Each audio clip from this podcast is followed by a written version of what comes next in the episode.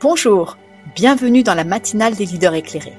Je m'appelle Muriel Montagnier et je suis fondatrice de la Fabrique des leaders éclairés.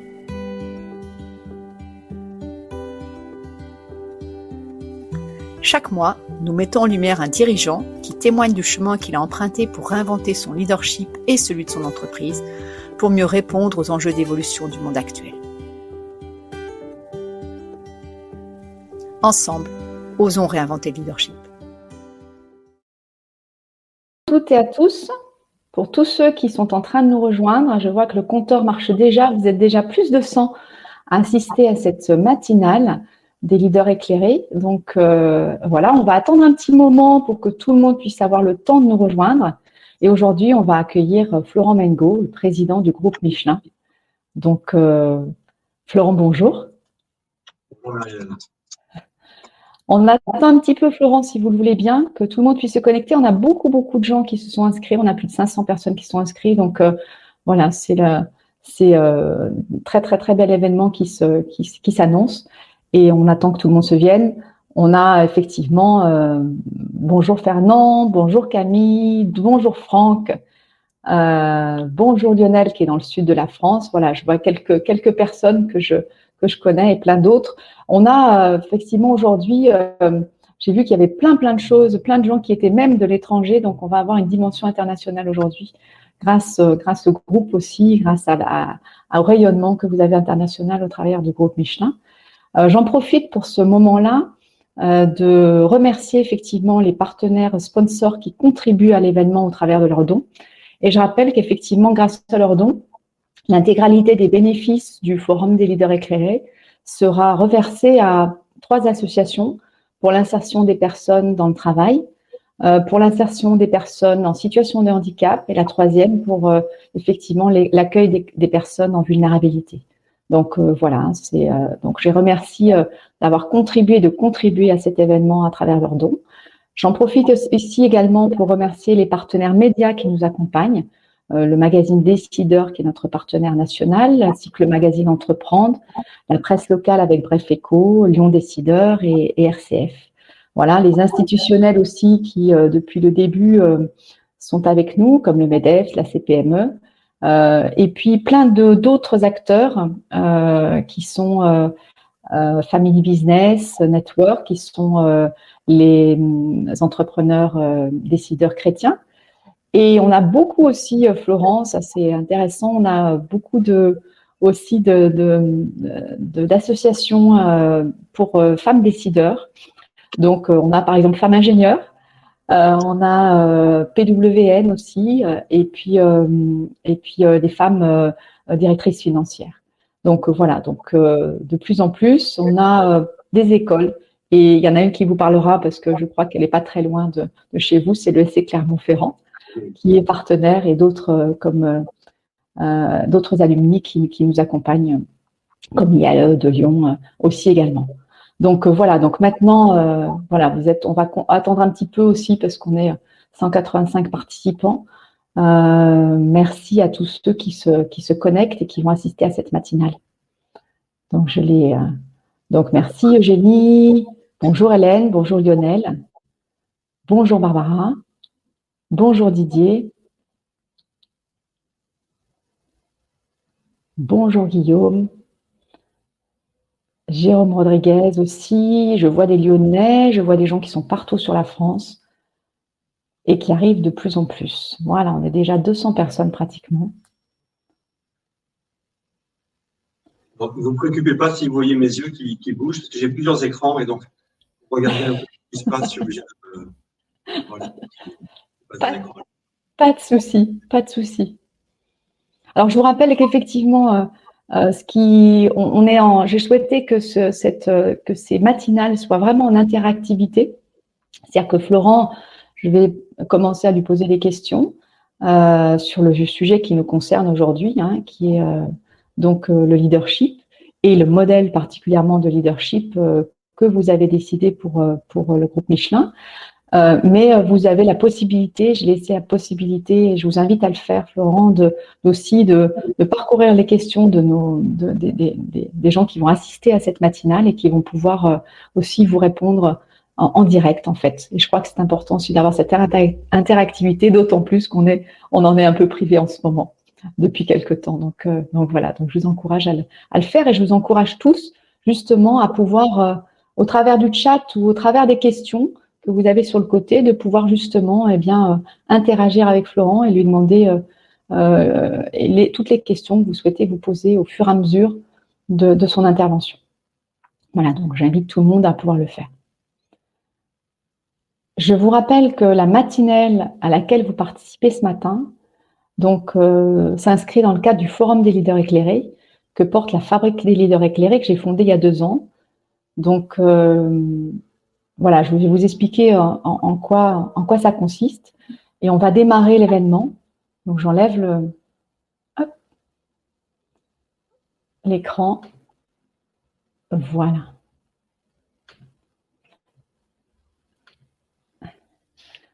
Donc, pour me présenter, bonjour à tous et rebonjour à tous qui continuent à arriver.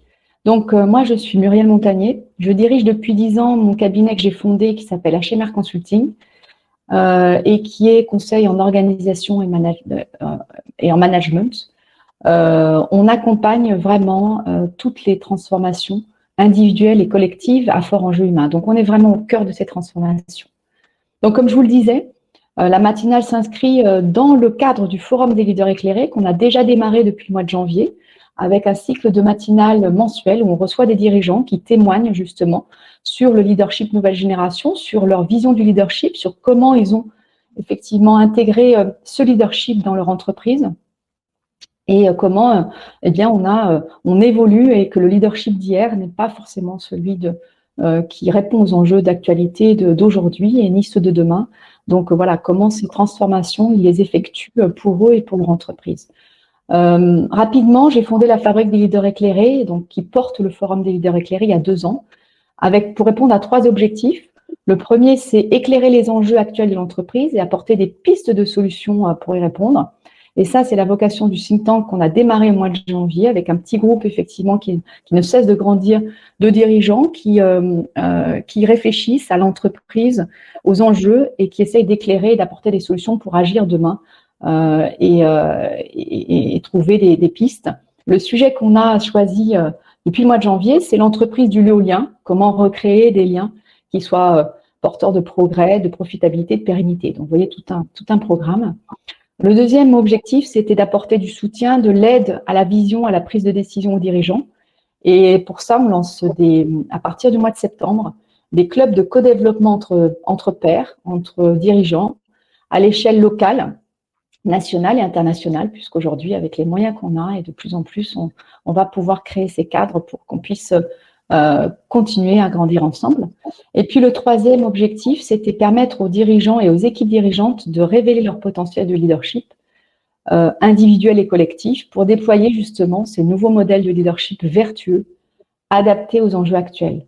Et pour ça, on a créé des, dans la fabrique des parcours d'accompagnement euh, coups humains qui bousculent les codes et une pédagogie holistique qui facilite et accélère vraiment et ancre les changements individuel et collectif. Donc voilà ce qui nous anime au sein d'HMR Consulting et au sein de la Fabrique des leaders éclairés. Et voilà ce qui fait qu'effectivement, vous êtes euh, aujourd'hui euh, là à assister à cette, à cette matinale euh, que va animer, puisque très rapidement, je vais lui donner la parole, Florent Mengo. donc Florent, rebonjour. Bonjour. Je vous... Voilà. Comment ça va aujourd'hui? Très bien, merci. Oui. Alors, je voulais raconter. Ah, ben ça, ça c'est super, c'est vrai, je, confirme. je vous ai. Alors, je vais vous raconter un, petit peu pourquoi, euh, pourquoi je suis allée vous chercher, euh, Florent. Euh, pourquoi vous? Parce qu'en 2020, j'ai assisté avec beaucoup d'attention à votre témoignage lors du Peter Drucker Forum, qui était dédié au leadership. Hein. C'était, si je me souviens bien, Leadership is Everywhere. Et lorsque vous avez évoqué votre vision du leadership, les transformations culturelles euh, que, vous, que vous avez mis en œuvre pour pouvoir, pour lui permettre de s'incarner auprès de 123 600 collaborateurs, hein, je crois, du groupe Michelin, bah, j'ai vraiment eu envie, alors j'ai vraiment eu envie à ce moment-là, que vous puissiez euh, le partager et nous donner, si possible, quelques clés pour que tous ceux qui souhaiteraient euh, ben, suivre, emprunter ce chemin dans leur entreprise puissent le faire. Euh, donc euh, voilà, et je vous remercie très très sincèrement d'avoir répondu favorablement à cet appel parce que c'était vraiment ça. Quand je l'ai fait, je me disais, ok, tu le fais, tu oses, tu verras bien. Et vous avez vraiment eu la gentillesse de le faire. Donc vraiment, grand, grand merci pour ça et pouvoir de vous être mis au service, effectivement, de ce, de, ce leadership et pour nous, pour nous expliquer comment ça fonctionne. Alors, la première question que j'ai envie de vous poser pour démarrer, c'est pourquoi promouvoir un modèle de leadership dans l'entreprise Et puis, bien sûr, euh, quel modèle? Alors, euh, très rapidement, en fait, donc, je suis rentré chez Michelin il y a un peu plus de 25 ans. Et ce qui me, m'a frappé, c'est de voir l'évolution de notre groupe et d'en prendre la, direction. Ce que je me suis dit, c'est que les sujets qu'on avait été traités, à traiter, le monde dans lequel on était projeté, la transformation fulgurante de la technologie dans laquelle qui nous fait changer d'époque, dans laquelle il faut que Michelin euh, arrive à se mouvoir. La question, c'est euh, comment, faire, comment faire ça? moi, j'ai la chance de, de diriger un, groupe qui a 130 ans d'âge. Donc la question, c'est comment on, contribue modestement à, le projeter dans les 50 ou le prochain siècle, 50 prochaines années ou le prochain siècle. Donc, ma conviction profonde, c'est de dire, euh, au fond, si on regarde ce qu'est une entreprise, une entreprise, ça n'est qu'une collectivité humaine, des gens qui sont ensemble, qui décident ensemble de faire quelque chose. Et, et il donc, ce qui est le plus important, c'est de faire en sorte que les personnes à l'intérieur de Michelin considèrent que Michelin, ce n'est pas uniquement une fierté d'appartenance. C'est au-delà, c'est chacun puisse dire c'est mon entreprise, c'est ma boîte. C'est et donc euh, que chacun comprenne qu'il a un rôle indispensable à jouer, de l'agent de production en passant par euh, le responsable du marketing, euh, les dirigeants, mais aussi euh, les, commerciaux sédentaires, enfin, toutes les personnes, toute la communauté de 124 personnes du groupe dans le monde considèrent qu'il est indispensable que cette entreprise c'est ça. Et donc, la question, c'est comment on fait prendre conscience de ça à chacun. Une chose, c'est de dire, et une chose, c'est de mettre en mouvement l'entreprise en mouvement toutes les personnes, toute cette communauté pour qu'elles rentrent dans ce qu'on appelle en intelligence collective et prennent conscience de, de, cela. Alors, ce qu'on a fait, c'est euh, d'abord, euh, pour, euh, pour, y arriver, il faut déjà mettre en conformité les actes avec les paroles.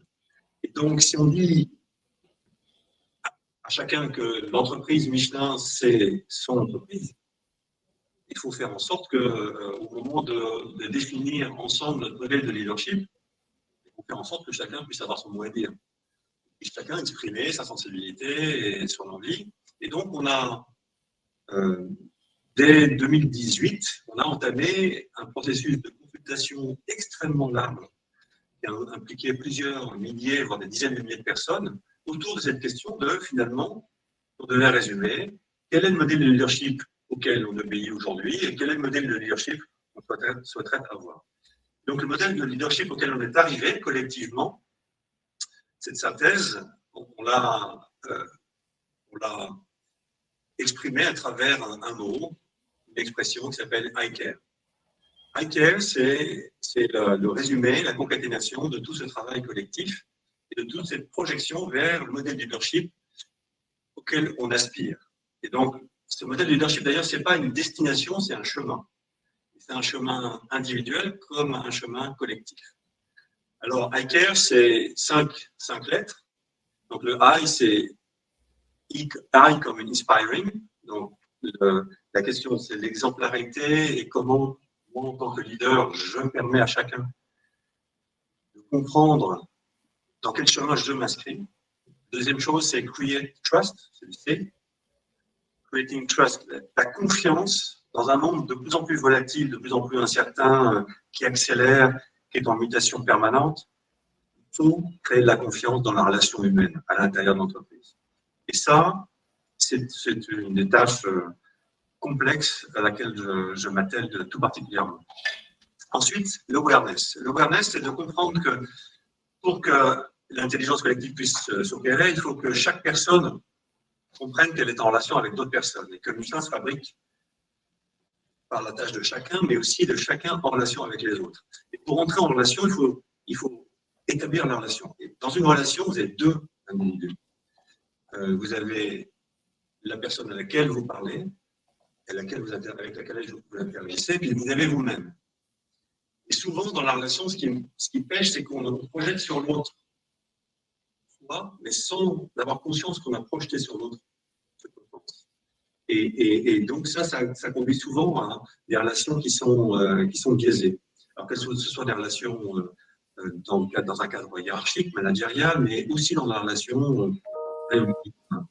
donc, le plus important, être un, leader euh, euh, éclairé, puisque le thème de votre forum, c'est les éclairés, c'est déjà d'avoir fait une prise de conscience sur soi, un travail, un chemin personnel, de comprendre qui on est, quelles sont ses émotions, qu'est-ce qui nous motive, et donc de, de comprendre que dans la relation, on projette sur l'autre ce qu'on est. La, la, quatrième lettre, c'est le R de Results. Une entreprise, elle est là pour non seulement faciliter le développement des personnes, non seulement pour s'inscrire dans une société, mais aussi elle fabrique des résultats. Elle met en commun des ressources fabriquer des résultats. Et l'entreprise est une des meilleures euh, constructions humaines pour fabriquer des résultats. Et donc, ce qui est important, c'est de comprendre que le résultat n'est pas réellement négociable. Les autres dimensions non plus. Et dernier élément, c'est l'empowerment. C'est de faire comprendre à chacun qu'il a du talent et qu'il y a du talent dans chacun. Donc, dans l'entreprise, ce qui est important, c'est de faire en sorte que chaque personne dans son job comprenne ce qu'il a à faire, l'accepte, on accepte la responsabilité et puisse l'exercer. Et donc d'inverser complètement toute la relation hiérarchique de manière à ce que toute la hiérarchie se mette au service des personnes dans leur tâche au quotidien. Et donc, la responsabilisation, c'est un élément essentiel de notre modèle de leadership. Voilà, I care. Et ce modèle de leadership, il est dans le prolongement de la raison d'être de notre groupe. Pourquoi on est ensemble? Le pourquoi on est ensemble, c'est We care about giving people a better way forward. Offrir à chacun une meilleure façon d'avancer. Et donc, nous faisons à travers nos technologies, à travers les produits et les services que nous, fabriquons, mais nous faisons aussi à travers le développement des personnes qui interagissent avec nous, soit à l'intérieur de l'entreprise, soit à l'extérieur de l'entreprise. Nos clients, nos fournisseurs sont plus riches de la relation avec Michelin et on fait en sorte qu'ils soient plus riches dans leur relation, dans leur relation avec nous s'ils étaient sans nous. Voilà, donc notre modèle de leadership, c'est iCare. Alors je pourrais en parler pendant des heures, donc je vais, m'arrêter là. Est-ce que. Alors, moi, je vais, je vais me concentrer parce qu'aujourd'hui, euh, on parle beaucoup de la confiance, en fait. Et euh, donc, euh, OK, euh, mais je crois que sur, dans, l'ensemble des dimensions que vous avez données, le challenge est important. Chaque dimension a vraiment un challenge particulier, un enjeu particulier. Mais comment on fait concrètement pour travailler sur la confiance, en fait? Alors ça, c'est un... la confiance. Ah oui, oui, c'est un processus très, très complexe.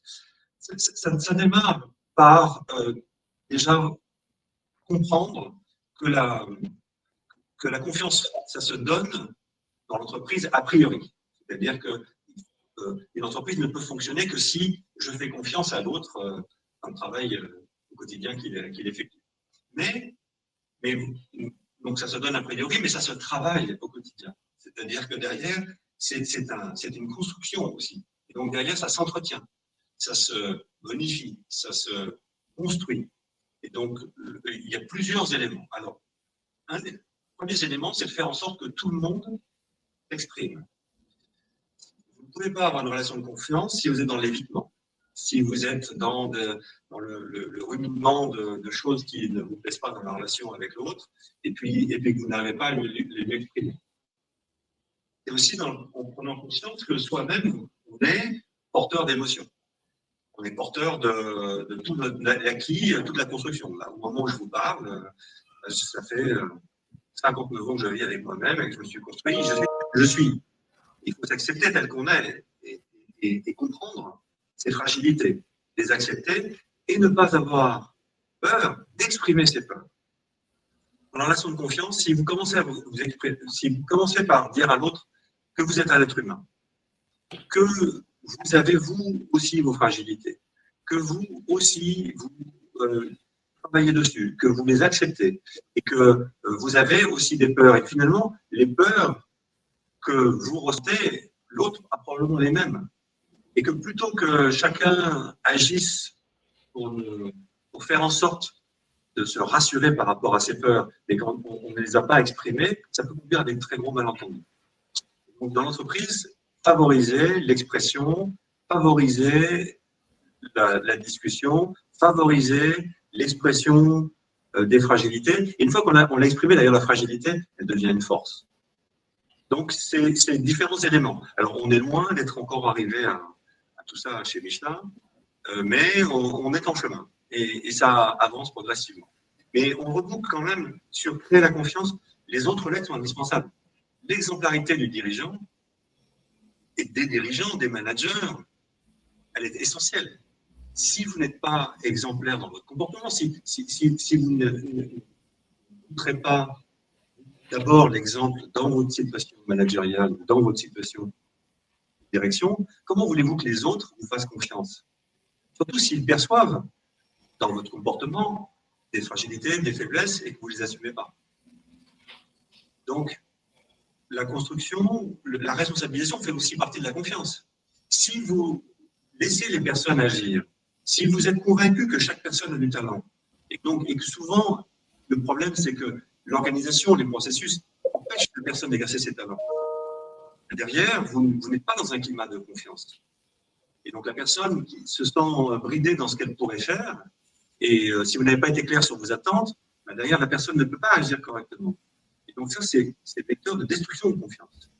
Et on s'aperçoit que dans l'entreprise, finalement, l'entretien, le développement de la confiance, euh, c'est une somme de petits actes euh, au quotidien. De high sont sollicitées. Il n'y a pas que, on ne parle pas que de la conscience, on parle de tout ce qu'il faut faire autour pour construire le, ce Alors le dernier élément, c'est que ça, ça, démarre par le haut.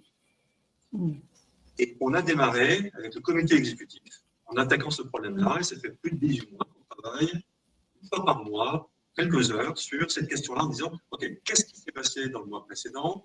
Qu'est-ce qu'on peut faire? Comment, nous, en tant que comité exécutif, on a induit tel ou tel type de comportement Est-ce qu'on a euh, facilité la, confiance? Et puis ensuite, on a travaillé avec le top 100 d'entreprise. Et puis progressivement, on incite chaque manager chaque entité, chaque personne à travailler sur cette question. enfin, le dernier élément, c'est de dire, de, projeter à tout le monde qu'en fait, il y a les leaders, il y en a 124 000 dans le groupe. C'est pas le leadership, il n'est pas réservé à quelques personnes. Et donc, quand je vais en usine, quand je vais sur le terrain voir euh, des collaborateurs, quand on se parle avec un collaborateur, avec un agent en usine, avec une personne sur la, route qui fait du commerce, une personne du marketing, une personne administrative, quelle que sa tâche. Quand je lui parle, on est à égalité. Deux personnes qui ont des responsabilités différentes dans l'entreprise, mais en réalité, deux personnes humaines qui cherchent à exprimer chacune une chose vis-à-vis de l'autre et qui cherchent à faire le bien de euh, C'est comme ça que progressivement, on arrive à bien se de confiance sans, euh, en, adressant chaque personne comme étant une personne et pas comme étant euh, un sujet ou un. Et j'aime pas d'ailleurs cette expression de collaborateur. Je préfère d'ailleurs l'expression de collabore-acteur. En fait, euh, on collabore en étant chacun acteur. Merci Florent. Donc ça veut dire que toutes ces dimensions se développent. J'aime beaucoup quand vous dites que ça se développe euh, en, top-down en fait, hein. enfin, enfin en top-down euh, entre guillemets, c'est-à-dire que ça commence par la tête. Hein, ça commence par la tête et ça doit se diffuser. Est-ce qu'il y a des endroits et comment vous avez fait pour euh, Est-ce qu'il y avait des endroits où c'était plus difficile justement de le faire Est-ce qu'il y a eu des Est-ce qu'il y avait Est-ce que vous y avait des réticences qui était plus ou moins partant Est-ce que voilà, est-ce qu'il y a des, on peut avoir des a priori. Des fois, on dit bah non, c'est les managers intermédiaires, ils sont plus résistants à tout changement. Comment est-ce que comment est-ce que vous avez fait en sorte que tout le monde puisse être embarqué dans ces transformations? Oui, alors déjà, on n'est pas rendu. Hein. On est en chemin, on est loin d'être arrivé à, destination. Et euh, il y a ici ou là euh, des, moments où. Euh, alors souvent, ce que je vois, c'est que quand ça ne prend pas, c'est que la, situation managériale, la personne qui est en situation de responsabilité, a peur, mais qu'elle n'arrive pas à exprimer cette peur. Elle, elle se dit, mais si jamais j'expose mes peurs, si j'expose mes difficultés aux, personnes avec lesquelles je travaille, je vais me mettre en fragilité. Ou alors, la personne se dit, mais est-ce que je suis à la hauteur? Est-ce que je vais y arriver? Et donc, derrière, elle va freiner, elle va rester sur le domaine du connu, alors que, en fait, de lâcher prise, c'est très difficile à faire. Hein. lâcher prise et faire confiance, a priori, et, laisser les, personnes exercer leur talent en définissant un cadre, bien sûr. Hein. C'est pas évident. Alors, quand je parle de définir un cadre, tout le monde ne sait pas très bien comment faire. Comment définir un cadre Comment définir à ses équipiers euh, ben voilà, le cadre de, leur action Donc, euh, c'est un processus continu d'accompagnement. Alors, ce qu'on a fait pour euh, tous les membres du comité exécutif sont coachés. Je suis coaché, chaque membre du, comité exécutif est coaché, et puis le comité exécutif en collectif est coaché. Et, on le fait pourquoi? Parce qu'on se rend bien compte que là, on touche à des questions humaines, profondes, parcours personnel, de, de, vécu, et donc il faut faire tout un travail sur soi. Et souvent, la, relation hiérarchique, elle n'est pas, adaptée. Et puis, il faut donc euh, on est passé maintenant au stade quand même où, comité exécutif, maintenant, on, se coach de père on y arrive à peu près. Ensuite, le top 100, il s'est fait coacher aussi. On propose ce coaching à, tous en leur disant, écoutez, euh, on comprend que dans la relation hiérarchique, on n'arrive pas à tout se dire. Parce qu'il y a des enjeux, il y a des euh, enjeux de développement de carrière, il y a des enjeux de, de, relations. Donc, euh, on propose ce coaching systématique.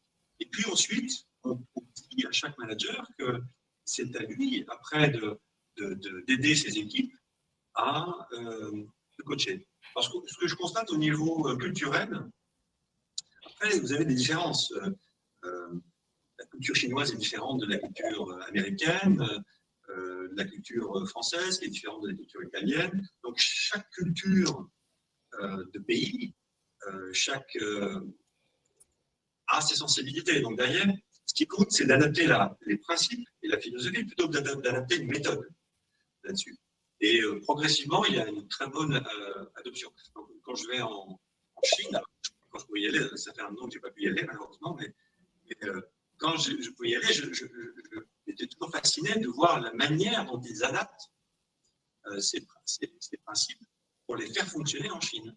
C'est fascinant. En Thaïlande, c'est un petit peu différent et, c'est très intéressant. Mais j'ai vu, par exemple, le responsable syndical d'une usine en Thaïlande, lui qui nous dit non, mais en fait, euh, votre modèle de leadership, j'ai trouvé ça génial. Et, en fait, euh, comment vous avez. Comment il y a eu cette démarche au départ de, trouver ce modèle? Parce que des modèles de leadership, il y, en existe. Hein, il y a le servant leadership, il y a différents modèles qui émergent. On, en a un avec le leader éclairé qui ressemble beaucoup à ce Ecker. Du reste, on en avait échangé là-dessus. Mais euh, comment c'est émergé en fait? Pourquoi, ce modèle-là plutôt qu'un autre en fait? Oui, alors en fait, bon, des bouquins de leadership, moi j'en ai lu des tas, tout le monde, le management, en a Euh, souvent, les coachs avec lesquels on a travaillé, ils nous ont amené euh, leur modèle, leurs idées. Et à la fin, moi j'ai été très clair en disant non, mais en fait, on va construire le modèle qui nous convient à nous. Et donc, il va prendre plein de choses à l'extérieur, mais surtout, il faut qu'il parle à chacune, à chacune des personnes chez Michelin. Le modèle leadership, c'est pas ce qu'il faut, c'est que chacun s'y retrouve. Donc le I care, comme notre raison d'être, elle dit we care, le I care, il résonne. Donc c'est pour ça que le, nous, on les a construits comme ça. Les chapitres à l'intérieur, bien sûr, il y a beaucoup de choses qui sont certainement dans le, modèle du servant leadership ou dans les. on, s'est inspiré, bien sûr, de, beaucoup de choses qui existent. Mais ce qui est important, c'est qu'on a fait travailler des milliers de personnes sur cette, sur cette question-là. Et que chacun a exprimé sa sensibilité. Et donc, aujourd'hui, chacun peut comprendre finalement, euh, chacun peut se l'approprier. Et le fait que c'était été défini par nous, c'est plus facile à s'approprier que si c'était un modèle qui était imposé par un consultant vraiment de l'extérieur. Même si à l'intérieur des chapitres, bien sûr, euh, on est en matière humaine, on est sur les sciences humaines, on est sur des choses de base dans la relation humaine. Euh, bien sûr, il a, on, a, on a probablement rien inventé. Mais on l'a mis avec notre recette à nous. Est-ce que, Florent, il y a un moment dans l'entreprise où on sent que c'est le moment de le faire? Euh, C'est compliqué ça répondre. Ben, moi, j'ai arrivé à la conclusion qu'il fallait absolument le faire. En fait, c'est une construction même plus large que ça. En fait, tout, le problème de l'entreprise, c'est comment vous passez des enjeux à l'action. Mm. Comment vous faites pour, euh, pour embarquer tout le monde dans une transformation importante, parce qu'il faut transformer. Alors ça, c'est ça, c'était une urgence, c'était que en 10 ans, le groupe Michelin n'a pas pu croître, n'arrivait pas à croître. Alors, tu as raison, il y avait des tas de secteurs en croissance, des, tas de secteurs en décroissance, mais au total, il n'y avait pas de croissance. Et pour l'entreprise, ça, ça devient un problème. Parce qu'il faut pouvoir proposer des développements de carrière à chacun, euh, il faut pouvoir investir, il faut pouvoir faire plein de choses. Et quand vous n'avez pas de croissance pendant 10 ans, vous êtes en restructuration permanente. Et ça, c'est très mauvais pour le mental, pour le moral de tout le monde. Et puis, euh, le monde, je suis sûr que vous l'avez noté aussi, à Lyon, à Clermont-Ferrand, on le voit encore mieux, le monde. Mais, mais euh, à Lyon, vous l'avez vu aussi, bah, le monde, il se transforme à une vitesse incroyable. Et on est en train de vivre un passage fulgurant. on, quitte la révolution industrielle, l'ère industrielle, pour rentrer dans autre chose qu'on ne peut pas encore définir, mais, là, on est dans un passage incroyable. Donc, l'entreprise, il faut qu'elle s'adapte, il faut qu'elle évolue, il faut qu'elle se mette en marche. Et donc, la question, c'est comment on passe des enjeux à l'action. Et donc, comment l'entreprise, pour que ça marche, il faut qu'elle agisse il faut qu'elle prenne en compte les enjeux. Alors, il faut d'abord comprendre pourquoi on est ensemble. Alors, pourquoi il y a deux pourquoi? Il y a le pourquoi et le pourquoi? donc, ça, c'est la raison d'être. Donc, c'est euh, offrir à chacun une meilleure façon d'avancer. C'est comprendre qu'on n'est pas simplement en train de fabriquer des pneus, mais on est aussi en train de fabriquer de la mobilité, on est en train de fabriquer, favoriser le progrès humain à travers les technologies qu'on met en place. Ensuite, il faut définir un rêve collectif. C'est quoi notre ambition? Et là, c'est pareil, on a, fait, on travailler des dizaines de milliers de personnes dans l'entreprise autour du rêve collectif. Parce que le rêve collectif, c'est la somme des rêves, individuels, des rêves d'équipe qui se transcendent en un rêve collectif qu'on s'est assigné. Et donc, on, a défini notre rêve collectif à l'horizon 2050. Une fois que vous avez défini tout ça, vous n'avez rien fait en fait. Vous avez juste défini, compris pourquoi vous, avez plaisir à venir tous les matins au travail, avez compris euh, ce que vous alliez fabriquer, vous avez compris euh, vers quoi vous alliez, mais vous n'avez pas encore défini votre modèle stratégique. Votre modèle stratégique, c'est comment euh, j'agence mes ressources, comment je, je, motive les personnes et comment je leur explique plus en détail ce qu'on va faire. Tout ça ne marche pas si les personnes n'y adhèrent pas. Et, euh, il y a une expression de Peter Drucker qui est euh, Culture eats strategy for breakfast. Si vous n'avez pas votre corps social, votre communauté humaine qui adhère profondément, ben, vous arrivez à rien. Et pour qu'elle adhère profondément, il y a deux choses. Il faut qu'elle adhère à vos valeurs. Il y a des valeurs exprimées, puis des valeurs qu'on constate dans le fonctionnement de et puis, il vous faut un, système, un modèle de leadership partagé par tous et compris par tous. Et donc, une fois que vous avez tous ces ingrédients-là, là, vous êtes capable de passer des, enjeux à l'action. Et donc, on a passé 24 mois ensemble à co-construire tous ces éléments-là. Vous avez co-construit, Florent, quand vous dites, et ça je pense que c'est la clé de la réussite, vous expliquez que c'est un, modèle co-construit, mais il est redescendu jusqu'au jusqu'à au, plus petit niveau de l'entreprise en fait. Vous avez plus euh, vraiment euh, le, tout le monde était impliqué, vraiment tout le monde, parce que quand on parle de périmètre, généralement ça peut s'arrêter euh, au comité de direction, au management intermédiaire, et puis et après on décline une feuille de route. Mais est-ce que tout le monde a été vraiment concerné et, tout le monde avait la parole? Alors tout le monde avait la possibilité de participer. Euh, notamment au niveau des rêves. Moi, j'ai des, alors, chacun c'était. Euh, il y a vraiment des centaines de groupes de travail qui se sont mis autour de cette question du rêve. Et puis, moi, je me souviens d'une agente de production TAG qui exprime son rêve d'une puissance invraisemblable. Mais c'est un rêve personnel. Et donc, donc il y avait dans les groupes de travail tout il n'y avait aucune notion de métier, de géographie, ni de hiérarchie. C'était vraiment mobilisez-vous pour travailler euh, ensemble là-dessus. L'autre chose, c'est qu'on a, on a travaillé, on a fait une enquête qui impliquait tous les salariés de l'entreprise autour de, finalement, de la culture, de, ce qu'ils percevaient comme étant la culture actuelle de Michelin, et, de commencer à chacun puisse exprimer euh, finalement qu'est-ce qui l'embêtait euh, dans les comportements actuels et qu'est-ce qu'ils voulaient avoir dans les comportements à venir.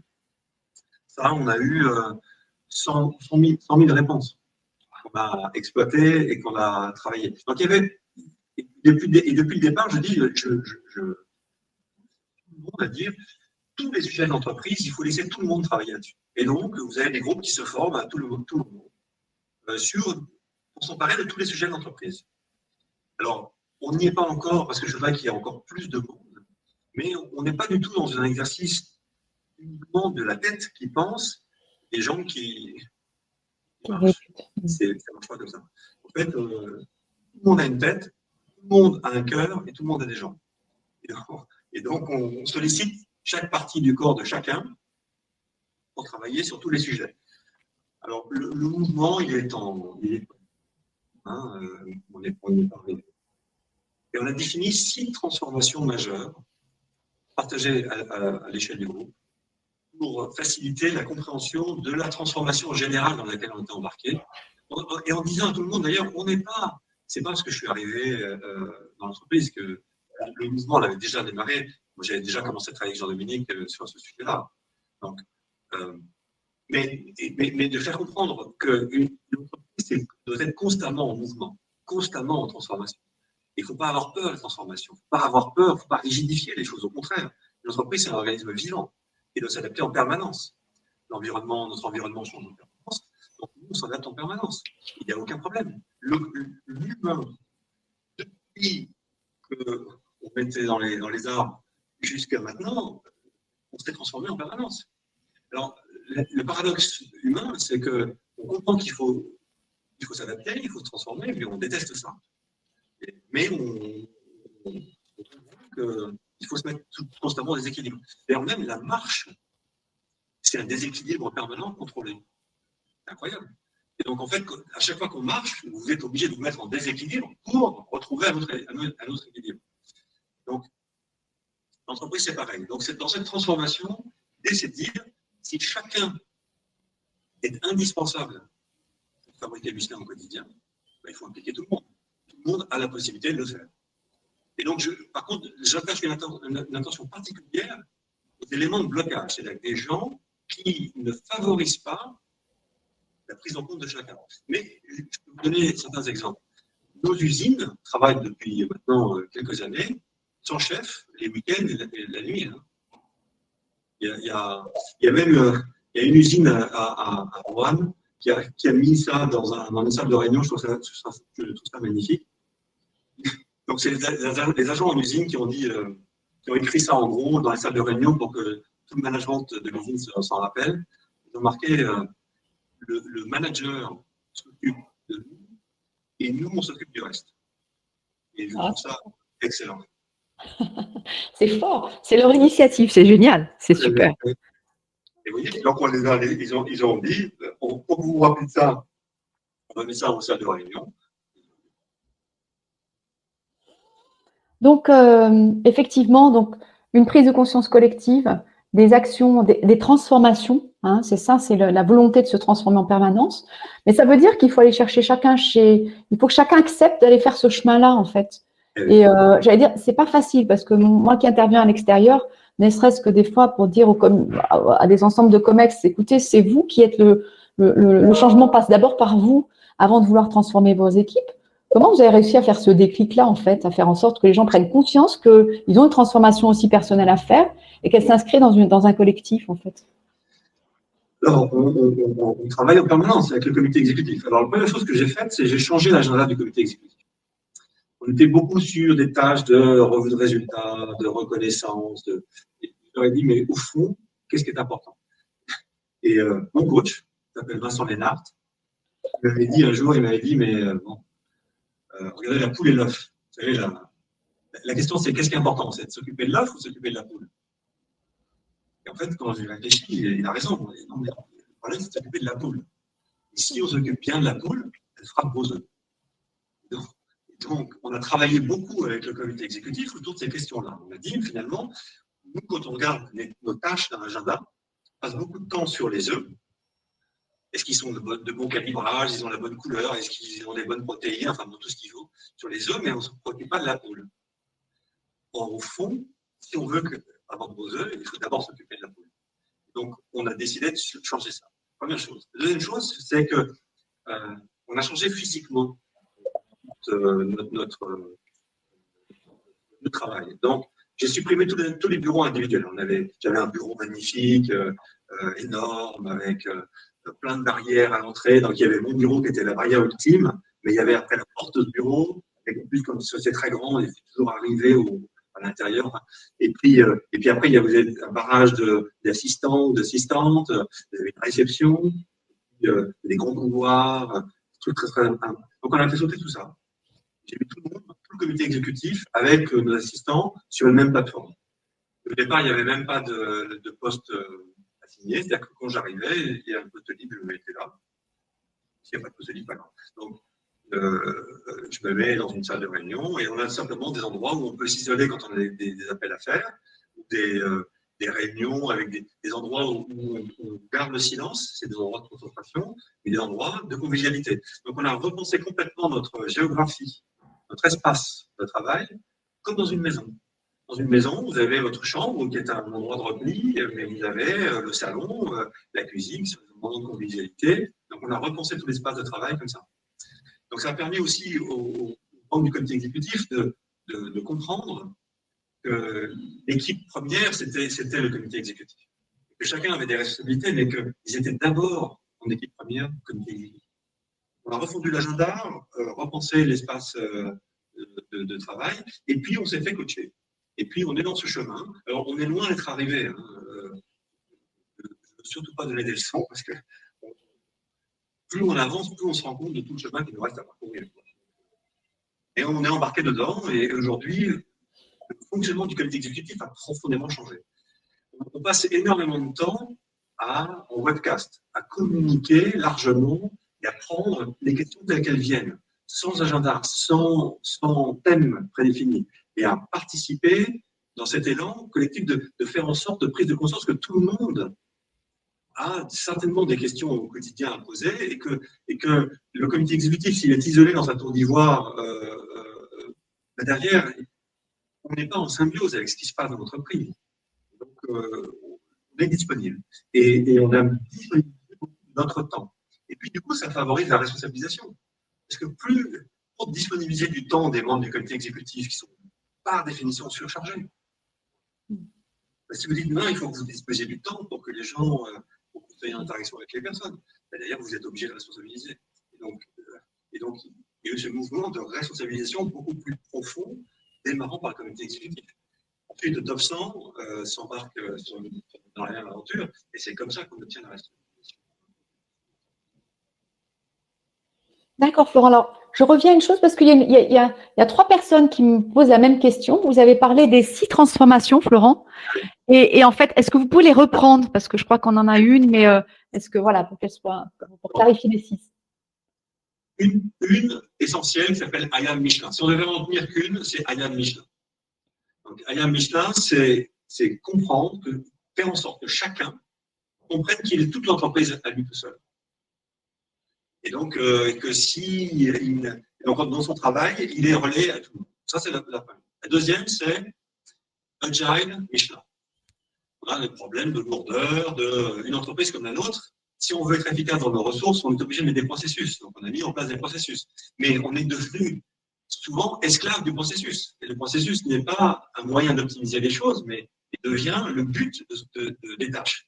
Donc ça, j'ai dit, on, arrête ça. Donc on a, euh, euh, faut qu'on redéveloppe notre agilité.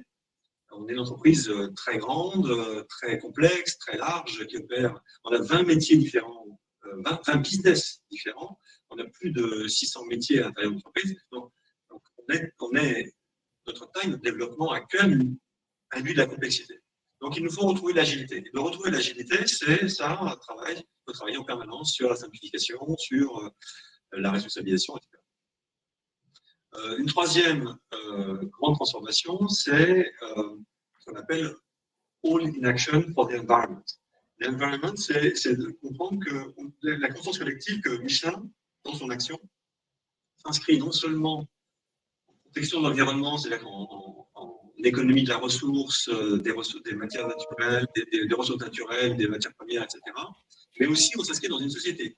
Euh, une usine, c'est dans une ville, ça vit dans des communautés. Aujourd'hui, je suis à Clermont-Ferrand, ben, je rencontre le maire de Clermont-Ferrand régulièrement. On, est, partie prenante d'une collectivité. Donc, All in Action for the Environment. Ensuite, l'autre euh, c'est Data Driven Company c'est de comprendre que la donnée est une opportunité, la technologie est une opportunité fantastique pour progresser, pour aller beaucoup plus vite, pour, être, euh, euh, mieux faire les choses, pour permettre aux gens de se libérer, de faire, d'arrêter de, faire des tâches euh, nécessaires mais qui sont mécanistes. Et dès qu'une tâche devient mécaniste, il faut la mécaniser. Donc, Data Driven Company, c'est de, de, faire passer la, la donnée du statut de coût à statut de richesse. Et moi, je dis dans l'entreprise, on a deux richesses. La première, est humaine. La deuxième, ce sont les données qu'on génère. Et, euh, il faut comprendre euh, ces, éléments. Donc, euh, ensuite, vous avez. alors, du coup, j'ai mis. Je vais citer quatre. Ben là, là ça, me, ça, me, sort de la tête. je, je, laisser deux minutes et je, vais je vais revenir dessus. Je, Pas de souci. Je reviens à, un autre facteur, justement, euh, euh, si on monte au plus haut. Euh, on va sur la gouvernance et l'actionnariat. J'ai une question là-dessus qui me dit est-ce que quand on doit faire des transformations comme ça, jusqu'où il faut avoir l'accord et c'est quoi l'implication des bah, j'imagine qu'au-dessus, il faut avoir des actionnaires qui vous le permettent quand même, parce que ça prend du temps, parce que voilà, parce que c'est peut-être euh, parce que de dire euh, ça a été changement de paradigme, hein, donc euh, il, faut les, il faut les intégrer. Qu'est-ce qui a facilité? Est-ce que la gouvernance chez vous et l'actionnariat familial, puisque c'est une c'est cette question qui m'est posée, est-ce que c'est un, c'est un élément facilitateur? Et, puis au-delà de ça, est-ce qu'il y a des gouvernances qui sont plus facilitatrices que d'autres, à votre avis, Florent, pour le faire? Est-ce qu'on peut le faire dans toutes les entreprises, ce que vous êtes en train de faire, et ce modèle de leadership, par exemple? Alors, Ma conviction profonde, c'est oui, bien sûr. Parce qu'en fait, euh, en réalité, ma, conviction profonde, c'est que les entreprises qui ne feront pas ça seront soit mortes, soit, soit seront en extrême difficulté dans les années qui viennent. Pourquoi? Parce que le monde change. Alors, la première chose que j'ai faite quand je suis arrivé, j'ai dit à tout le monde, j'ai fait une grande réunion euh, en réunissant 2000 personnes dans le groupe, et je leur ai dit voilà, en fait, on a toujours fait ça, mais maintenant on l'exprime. C'est cette notion de tout durable. Dans tout, dans tout ce qu'on fait, il faut permanence gérer le meilleur équilibre entre trois dimensions. S'occuper du développement des personnes, c'est le for and through people. Deuxième, c'est de tenir compte des, enjeux de la planète. Donc, c'est l'économie de la, matière, de la ressource. D'avoir des propositions de valeur en permanence qui, permettent de, magnifier. Quand on prend un gramme de matière, la question c'est quelle valeur ajoutée vous avez dessus? Si vous fabriquez du déchet, vous avez fabriqué zéro. Donc ça, il ne faut pas le faire. Il ne faut pas prendre de gramme de matière. Si vous prenez, vous le transformez, et lui avoir mis de la valeur. Mais aussi s'inscrire dans une société et donc être en, vivre en harmonie avec la société. Vous avez ces deux grandes dimensions, people, planète, et profit. Et à la fin, si vous ne faites pas profit, ça ne marche pas. C'est-à-dire qu'une entreprise, elle doit dégager ses propres ressources pouvoir investir, pour pouvoir développer, pour pouvoir payer les salariés, pour pouvoir aider les salariés à se développer, pour pouvoir favoriser euh, l'émergence des nouvelles technologies. Et donc, cette dimension profit, elle se juge de deux manières. Est-ce que je crée de la valeur financière Et est-ce que je, ma proposition de valeur gagne de plus en plus de clients? Est-ce que, je gagne des parts de marché? Et donc, et, il n'y a aucun moment on oppose ces trois dimensions dans, l'entreprise. J'ai dit ça au départ, j'ai dit voilà, c'est ça, avec pour tous. Et donc, et la question, c'est pas traiter chacune dimension dans un silo les unes après les autres, c'est de faire le et en permanence, à tous les niveaux de l'entreprise. Donc, quel que soit le métier, quelles que soient les, choses, d'avoir pris en compte toutes ces dimensions. Et donc, quand je suis allé voir, bien sûr, le conseil de surveillance, puis je leur ai proposé une feuille de route stratégique par rapport à ça, en disant voilà, moi, je, à la fin, vous me jugerez sur deux choses. Est-ce que j'ai mis l'entreprise en intelligence collective et est-ce que j'ai obtenu la croissance et les résultats qui permettent à Michelin d'assurer son futur, son devenir. Et, euh, donc, c'est très simple. Alors, les deux choses sont simples à dire. Après, à orchestrer, c'est un peu complexe, etc. Mais oui, oui.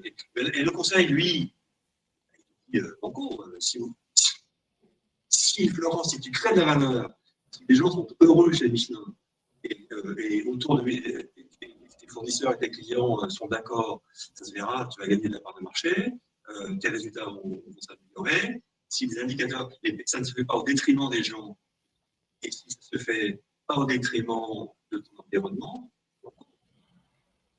comment voulez-vous qu'un actionnaire ou un résiste à ça? Maintenant, après, il faut le faire. Après, bien sûr, moi, et, donc ça, c'est ma responsabilité de faire en sorte que ça se, se fasse, ça se concrétise. Et, moi, j'ai foi dans les gens. Et euh, je peux vous dire que les réactions des, personnels des Michelin sont extraordinaires. Je suis même euh, bluffé tous les jours parce que je vois. Donc, donc euh, voilà. Alors maintenant, ici ou là, bien sûr, on a des problèmes, il y, a des, plein de trucs qui ne marchent pas, mais heureusement, sinon on ne serait pas là. Alors justement, j'ai une question aussi qui nous vient de, des, gens qui assistent à cette matinale, donc euh, qui me disent euh, c'est quoi les KPI que vous avez mis en œuvre, si vous en citez quelques-uns, parce que comme vous dites, il y a ces trois euh, people, profit et, et, planète, en fait, qui doivent être alignés dans le et. Qu'est-ce que vous avez en ligne de mire tout le temps? Alors, on a défini une, ce qu'on appelle une balance scorecard stratégique. Donc, on a les trois dimensions. Donc, on a quatre indicateurs pour chacune des dimensions. Donc, people, on a quatre indicateurs euh, profit, quatre indicateurs, planète, quatre indicateurs. Donc, je ne vais pas vous citer les. Vous avez fait la multiplication, hein, ça fait 12 indicateurs. Je ne vais pas vous citer tous les 12, mais on a défini des indicateurs euh, composites sur l'environnement, par exemple. Donc, euh, sur l'environnement, on doit économiser l'eau. J'ai dit à toutes, activités, j'aurais dit, quand on prend, de l'eau pour faire nos activités de service ou de, de protection, l'eau qu'on prend doit être dans un, on la mesure dans un état, et bien on doit la rendre dans un état meilleur. Donc, de manière à ce que notre activité ait un impact positif sur l'eau. On doit y faire attention. Euh, donc, bon, donc, on a un indicateur composite sur la, sur, la, sur la, planète qui comprend la consommation d'eau, les émissions de CO2, donc des gaz volatiles, la minimisation des, effets de serre avec le, le contrôle du CO2, etc. On a des indicateurs composites aussi sur, euh, par exemple, euh, la diversité et l'inclusion. On a défini notre propre indicateur qui regroupe le fait que est-ce que on a le taux de féminisation euh, adéquat? Et là, on est en retard. Même si dans le, dans le management, on a beaucoup progressé. Donc, j'ai 40% de, femmes dans le comité exécutif maintenant, dans des fonctions opérationnelles. Hein. je m'en réjouis. ça marche très bien. On a à peu près 38% euh, dans le top 100, et, mais c'est en, en, dessous, on est on n'a pas assez de, femmes. Euh, donc, je suis ravi qu'il y ait des femmes, des ingénieurs, voilà, parce qu'on manque de femmes ingénieurs.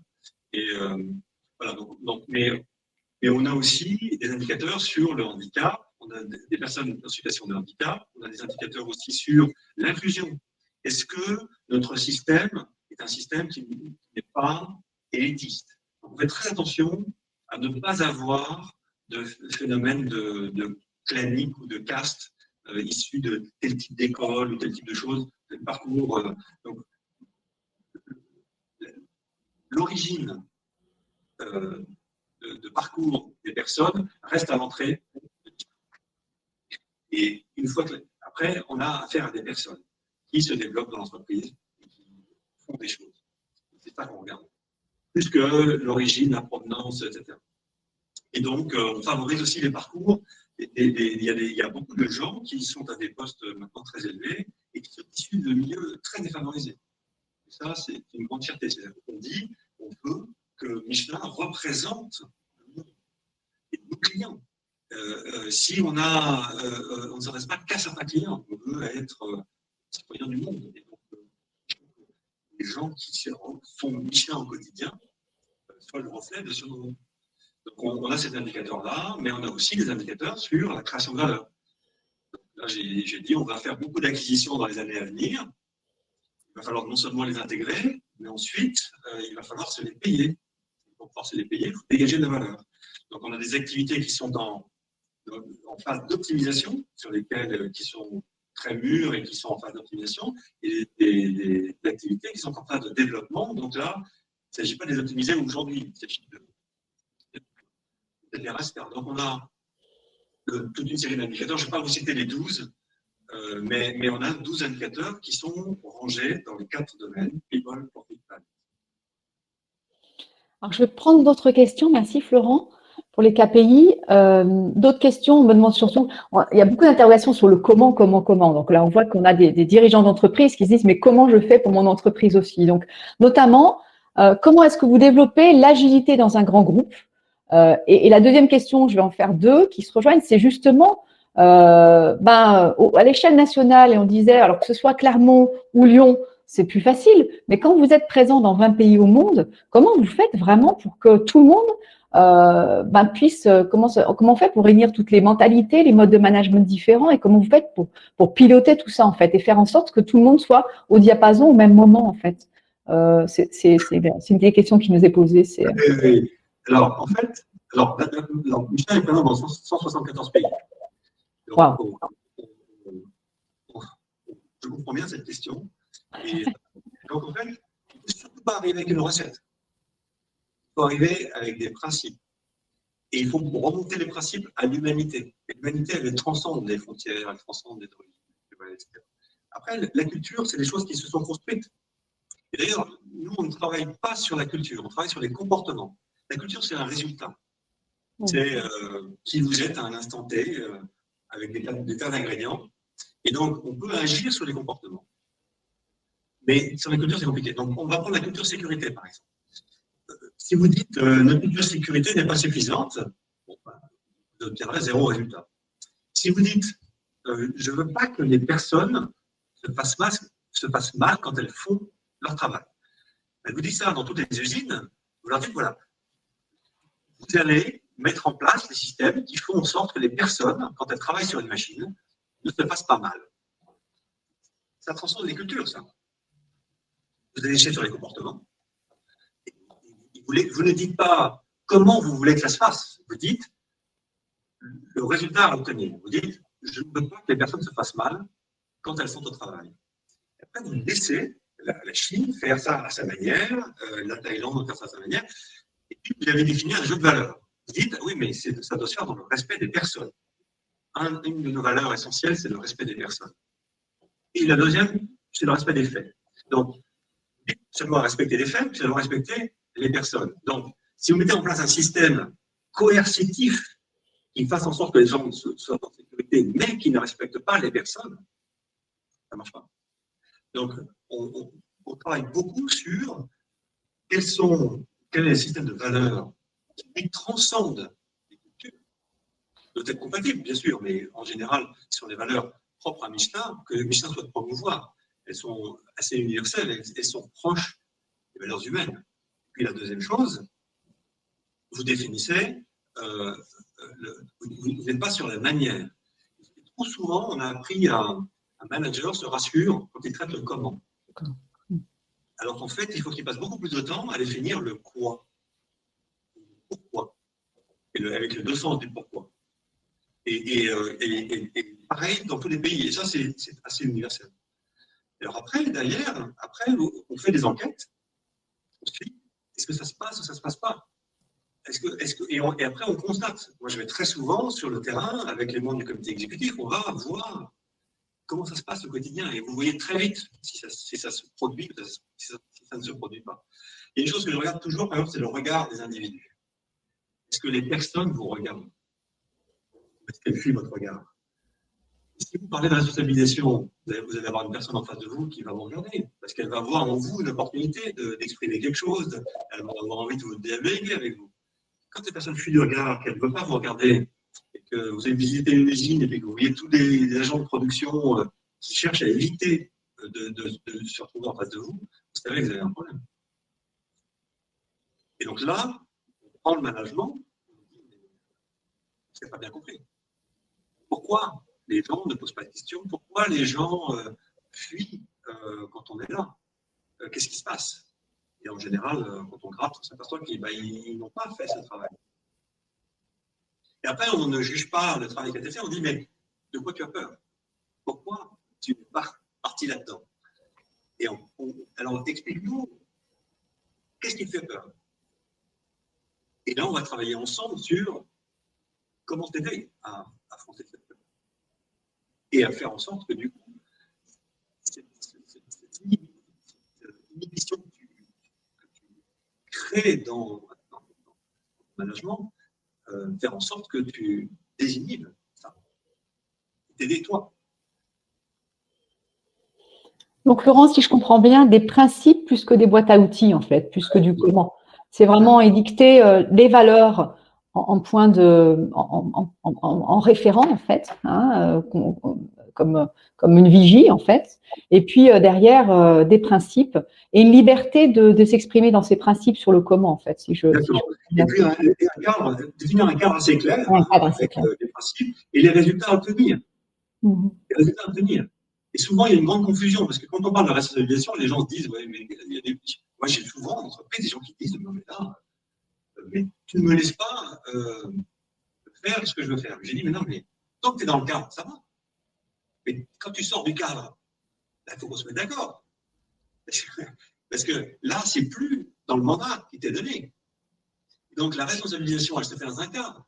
Et puis la responsabilisation aussi, elle se fait avec, derrière, la prise en compte de résultats. C'est-à-dire que derrière, avec la responsabilisation, vient aussi la responsabilité. Et donc là, il faut être très très clair. Et donc il y a un niveau d'exigence énorme associé à ça. Donc il y a énormément de bienveillance énormément d'exigence. Et les deux vont ensemble. Ça veut dire redéfinir des. Ça veut dire que chaque, la mission de chacun, puisque ça veut dire définir un cadre, ça veut dire que chacun doit être clair sur son niveau d'autonomie, en fait, euh, pour être responsable dans son niveau d'autonomie. Ça veut dire que vous avez été obligé de faire ce travail-là aussi, ou il était déjà euh, clarifié? Ah oui, non, mais on ça, on le fait en permanence. Mm. On, précise en permanence. Euh, et ça, et, quelquefois, on n'a pas suffisamment précisé le cadre. Alors, du coup, et, c'est pour ça qu'on revient sur cette notion qu'il faut que les personnes prennent la parole, le speaker. C'est essentiel. C'est à un moment, c'est de se dire, et, si on veut chaque personne représenter tout Michelin, une personne à un moment doit se dire, non mais là, est-ce que euh, là je suis pas clair, est-ce que je suis dans le cadre ou pas Il n'y a aucun problème à poser la question. Au contraire, quelquefois, on n'a pas été suffisamment précis dans le cadre, donc il faut le préciser. Comment vous faites pour développer la créativité, parce que vous êtes une entreprise innovante, en fait, enfin, en tout cas, vous êtes, obligé d'être innovant et vous l'êtes aussi bah, avec précurseur sur certaines, certaines choses, euh, dans certains domaines, dans beaucoup de domaines. Euh, bah, comment vous avez développé? Parce que ça, aussi, c'est pareil, c'est pas une injonction, on ne demande pas aux gens, soyez créatifs, quoi, en fait. Comment vous, comment vous y prenez? Ce que je dis aux gens, si vous pensez que c'est bon pour Michelin, faites-le. C'est simple. Hein. En donnant des permissions. En donnant des permissions, en donnant des autorisations, en valorisant euh, ce qui est fait, en disant, mais en toujours, toujours dans cette idée de dire, c'est pas, si c'est pas, c'est pas bon pour vous, c'est pas bon pour votre équipe ou votre entité, il faut que ce soit bon pour le groupe. Si vous êtes convaincu que c'est bon pour le groupe, allez-y, faites-le. Et, pour, être sûr que ce soit, bon pour le groupe, il faut que vous ayez pris le temps de comprendre est-ce qu'il n'y a pas une autre équipe qui a déjà travaillé sur ce sujet. Est-ce qu'il n'y a pas une autre personne qui, euh, pourrait, vous aider? Est-ce que, vous êtes bien dans le cadre? Euh, dans, un, dans, un, cadre qui, convient. Euh, Donc, il y a, qu'on appelle le DICE process. C'est qu'une personne comprenne qu'elle n'agit pas toute seule. Mais, mais, après, si elle est convaincue que c'est bon pour le groupe, il ne faut pas qu'elle attende des autorisations, qu'elle le fasse. Et donc, on encourage les gens à le faire. après, on a, on a euh, une, une, entité avec une personne qui est responsable de cette entité, dont le sujet, c'est de favoriser l'innovation dans le groupe. Dans tous les départements. Donc, lui, il parcourt euh, les usines, les centres de recherche, euh, les unités marketing. Il a mandat avec ses équipes. Son sujet, c'est promouvoir l'innovation. Et on a défini un comité au niveau du groupe qui va regarder est-ce qu'on a suffisamment d'innovation dans le groupe pour, euh, est-ce qu'on est suffisamment créatif euh, et si on n'est pas créatif, qu'est-ce qui se passe? Euh, et, alors après, je parle de l'innovation par rapport à la créativité. Il y a souvent beaucoup de gens qui ont des idées. L'entreprise, il faut qu'elle soit innovante. Et innovante, c'est d'avoir ramené une idée et que cette idée ait rencontré un client. Hmm. Et, que ce client l'achète. Et donc, et ça, c'est souvent, il y a beaucoup de créativité, et ça, ça fait d'émulsion. Alors, il en faut. Il faut aussi être capable de l'amener jusqu'à un client, que ce client accepte de payer. Donc, ça, c'est un processus qu'on gère et qu'on entretient en permanence. on favorise, donc on a plein de choses. Alors, on a des personnes qui travaillent sur des, euh, qui accompagnent des startups. Euh, on, a différents business models à l'intérieur de l'entreprise. On a des choses qui sont très centralisées, des choses qui sont extrêmement décentralisées. On a, euh, donc on favorise tout ça et on dit qu'il n'y a pas un modèle type. Ça, c'était sur l'innovation. J'ai des, questions sur. je reprendrai justement, c'est quoi les valeurs? Parce qu'on a vu les trois piliers. Euh, et, ces valeurs, à part le respect, j'ai compris que c'était, il y en avait une. vous avez cinq valeurs de respect. Ouais. Cinq valeurs de respect. Donc le respect des personnes, le respect mhm. des faits, le respect des clients, le respect de l'environnement et le respect des actionnaires. Donc on retrouve les, trois grandes dimensions, les people, profit, planet. Mhm. Simplement le respect des faits, euh, une chose supplémentaire, c'est-à-dire que derrière, il faut accepter que les faits disent autre chose que ce qu'on pense. Et souvent, on réagit euh, par rapport à son ego, par rapport. Et là, chez nous, il n'y a pas de question d'ego, ce pas des questions politiques. Si les faits démontrent autre chose, suivre les ça m'arrive de me tromper, ça m'arrive d'avoir des idées, euh, ça, ne marche pas, et qu'à l'épreuve des faits, on reconnaît, on est humble vis-à-vis des faits. Donc tout ça se fait. Alors, à l'intérieur de chaque module, il y a, on a précisé ce qu'on voulait dire. Dans l'aspect des personnes, dans l'aspect des faits, dans l'aspect des actionnaires, on a précisé ce qu'on voulait dire. ce système de valeur, il est connu partout, dans mon bureau, c'est que ça. Il a juste cinq valeurs de respect. Et ce n'est pas un respect statique, ce n'est pas euh, respect. Euh, c'est le respect, c'est la, prise en compte dans tout ce qu'on fait du fait qu'on a un impact et que donc il faut, maîtriser cet impact. Il faut faire en sorte que ça se fasse en harmonie avec ces cinq dimensions. Quand vous parliez tout à l'heure, et puis c'est le sujet de la matinale, c'est euh, euh, un leader, c'est celui qui donne le pouvoir à ses équipes. Il y a une notion de pouvoir. Euh, ça veut dire que ça veut dire qu'il faut accepter, et vous parliez tout à l'heure de l'humilité, ça veut dire qu'il faut, ou d'ego en fait, euh, ça veut dire que quelque part, il faut accepter d'être, quand on donne le pouvoir, ça veut dire qu'on accepte d'en perdre un petit peu, Euh, c'est quoi ce changement? Enfin, est-ce que, est -ce, que ce, ce cap-là, il faut l'avoir avant ou est-ce qu'on peut le, est-ce qu'on peut le travailler? Oui, oui. c'est intéressant ça parce que en fait, cette notion de pouvoir, elle, change fondamentalement avec la technologie. Pendant des siècles, le pouvoir, c'était celui qui avait l'information. Et donc, je tirais mon pouvoir du fait que je créais dans mon organisation un système dans lequel j'étais le centre, le, récipiendaire de toute l'information et, que, et, je la redistillais. C'est comme ça que j'exerçais mon pouvoir. Parce que derrière, ayant l'information, je pouvais la donner en morceaux, en, en entièreté, ou, au moment où je voulais, à qui je voulais.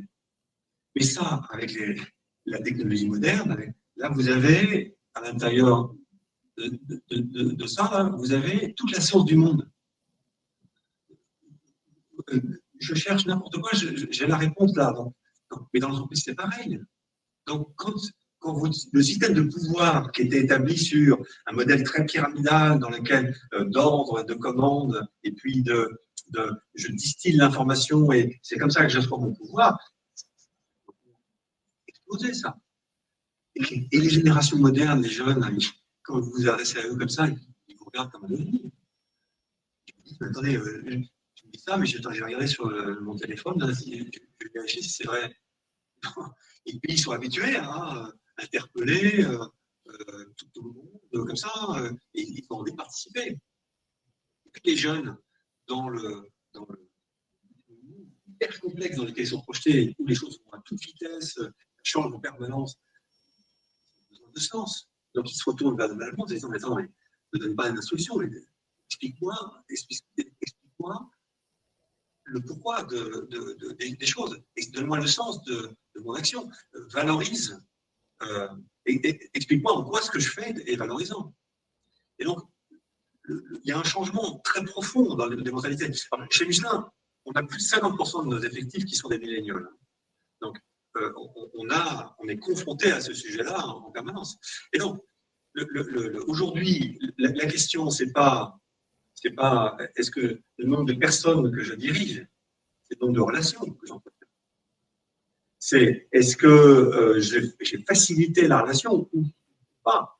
Et mon, pouvoir ne s'établit pas en, gérant le potentiel de la relation. Moi, je suis tout le temps en train de favoriser la mise en relation. Et puis un système dans lequel je serais indispensable, c'est dramatique. S'il m'arrive quelque chose, c'est dramatique. C'est idiot. Il ne faut pas que l'entreprise soit arrêtée parce que euh, je ne suis pas là. C'est débile. et après, je deviens, sur un, système comme Michelin, je deviens moi-même à ce moment-là, si je considère que je suis la personne indispensable du groupe, je deviens un point bloquant. Et toutes les décisions remontent à moi, euh, et, plus, je suis incompétent sur la plupart des sujets. Donc, euh, et, les personnes qui sont devant leur machine, dans leur usine, euh, sur un terrain commercial, etc., ils sont en général, ils en connaissent dix fois plus que moi. Donc, donc on peut construire la relation et, l'organisation sur un modèle hiérarchique. La hiérarchie, elle s'établit en fonction de la tâche, elle s'établit en fonction du projet, elle s'établit en fonction du moment, elle s'établit en fonction de l'urgence, mais elle ne s'établit pas en fonction de la dénomination euh, de poste. Alors, et, donc, donc, moi, mon, pouvoir, c'est d'amener le groupe à, prendre conscience. Ça, c'est mon vrai pouvoir. Parce que finalement, j'ai une audience forte. Parce que je, la nature de ma responsabilité fait que les gens vont, m'écouter. Plutôt m'écouter. Si je dis trop de bêtises, ils vont, arrêter de m'écouter. Mais par fonction, ils vont m'écouter. Et donc, mon pouvoir, c'est ça, c'est mon pouvoir d'influencer, de, faire comprendre, de faire émerger, de faire, de faire prendre conscience aux gens. C'est ça mon pouvoir. Et donc, j'ai dit à tous les managers, si, si, si vous dites, euh, si votre pouvoir, vous l'établissez par rapport à votre carte de visite, vous n'avez rien compris. Euh, votre pouvoir, il naît de votre capacité à apporter aux gens tout ce qu'il leur faut pour magnifier leur talent. C'est ça votre vrai pouvoir. C'est ça votre. Donc, tout le monde n'y arrive pas, mais, mais, tout le monde a du talent. Donc, euh, et donc, on, change aussi la manière dont on organise les choses. Alors, si vous me demandiez de, vous expliquer l'organisation de Michelin, je serais, je, serais, embêté. Parce que de plus en plus, Michelin s'organise comme un cerveau. Si je vous demandais de, de décrire comment fonctionne un cerveau,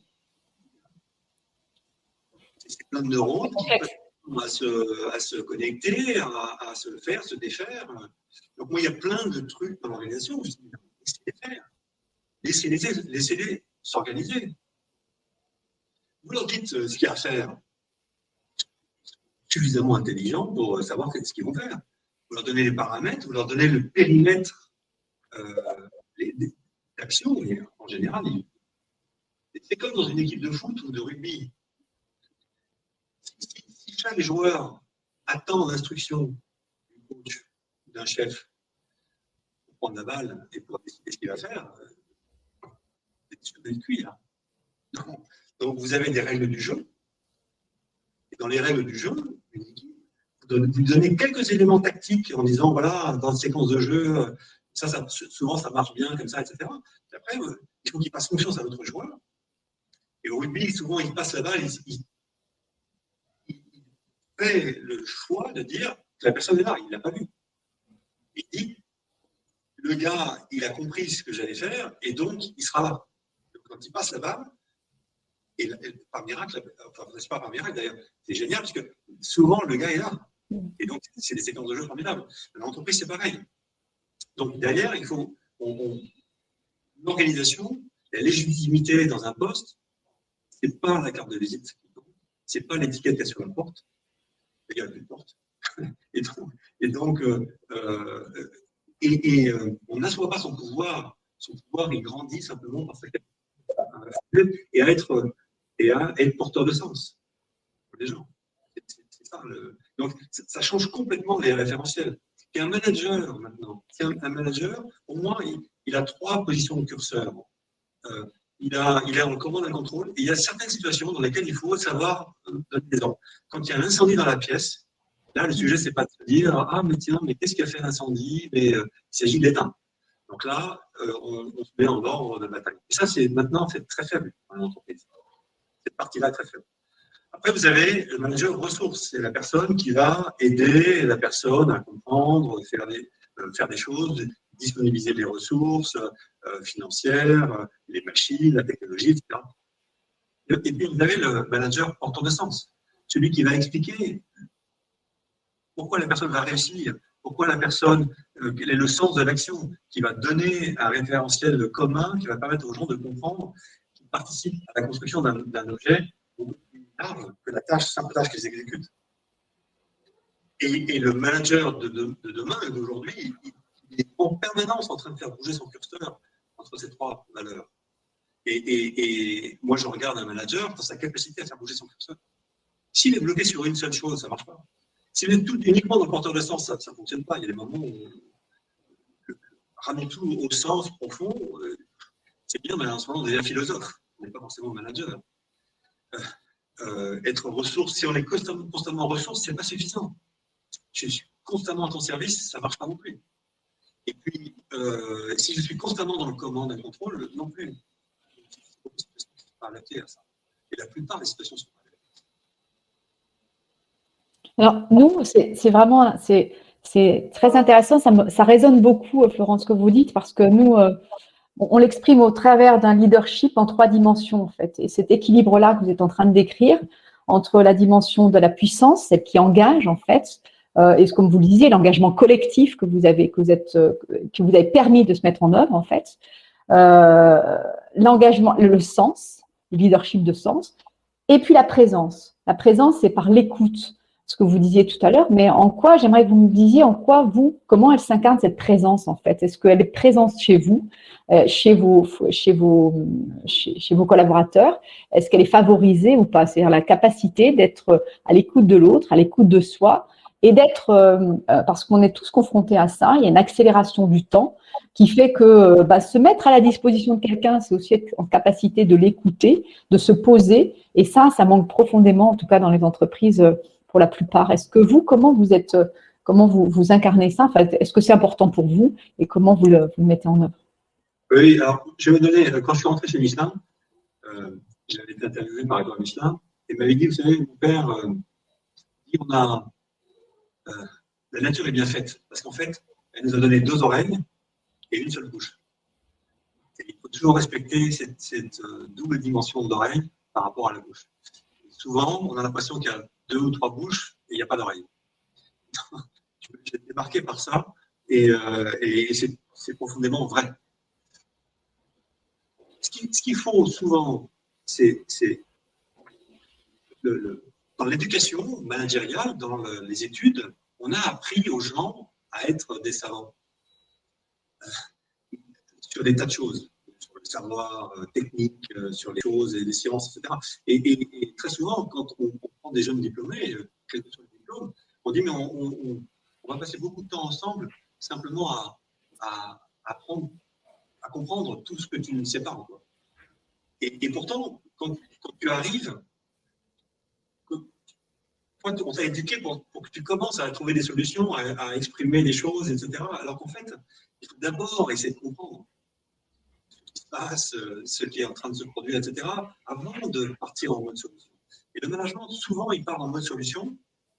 Et, euh, euh, par exemple, quand on, reçoit une question,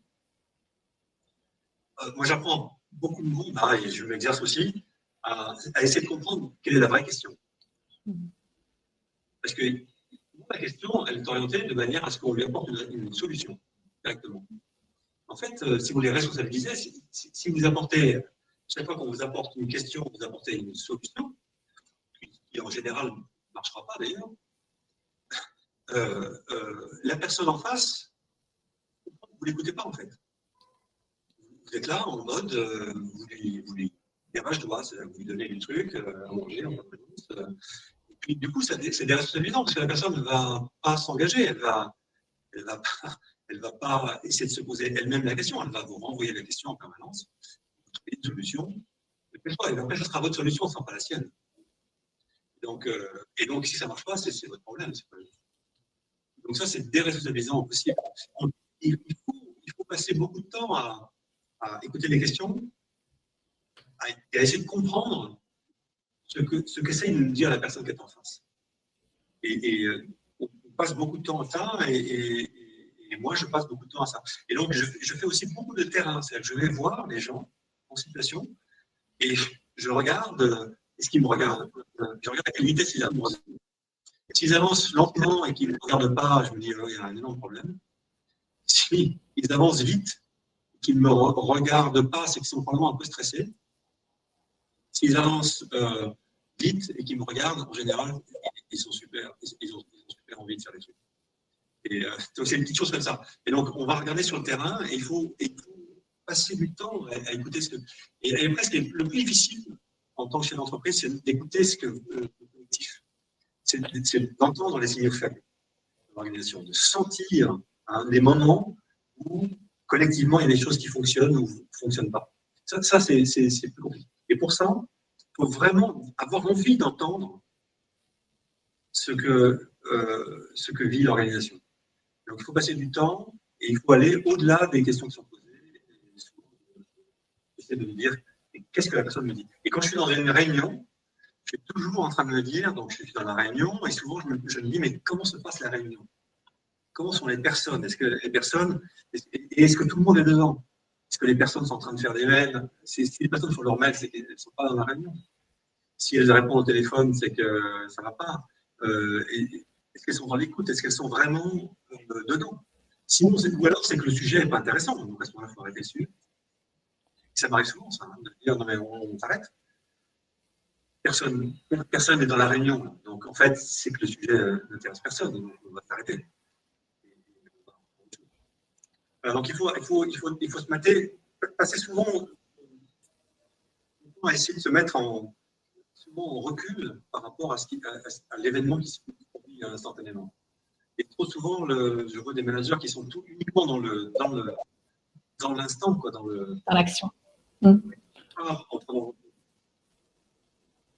prendre du recul, prendre de la hauteur. Donc, euh, effectivement, merci. C'est plein d'anecdotes qui, qui, montrent vraiment, vraiment bien comment, euh, comment on peut être à l'écoute. Et, je partage ça avec vous. L'écoute, c'est l'écoute individuelle que vous pouvez avoir avec une personne. Et puis, c'est écouter son collectif, écouter son écosystème aussi. J'élargirai à ça aussi pour, pour parler des signaux faibles, pour identifier les signaux faibles de nos clients, de nos parties prenantes.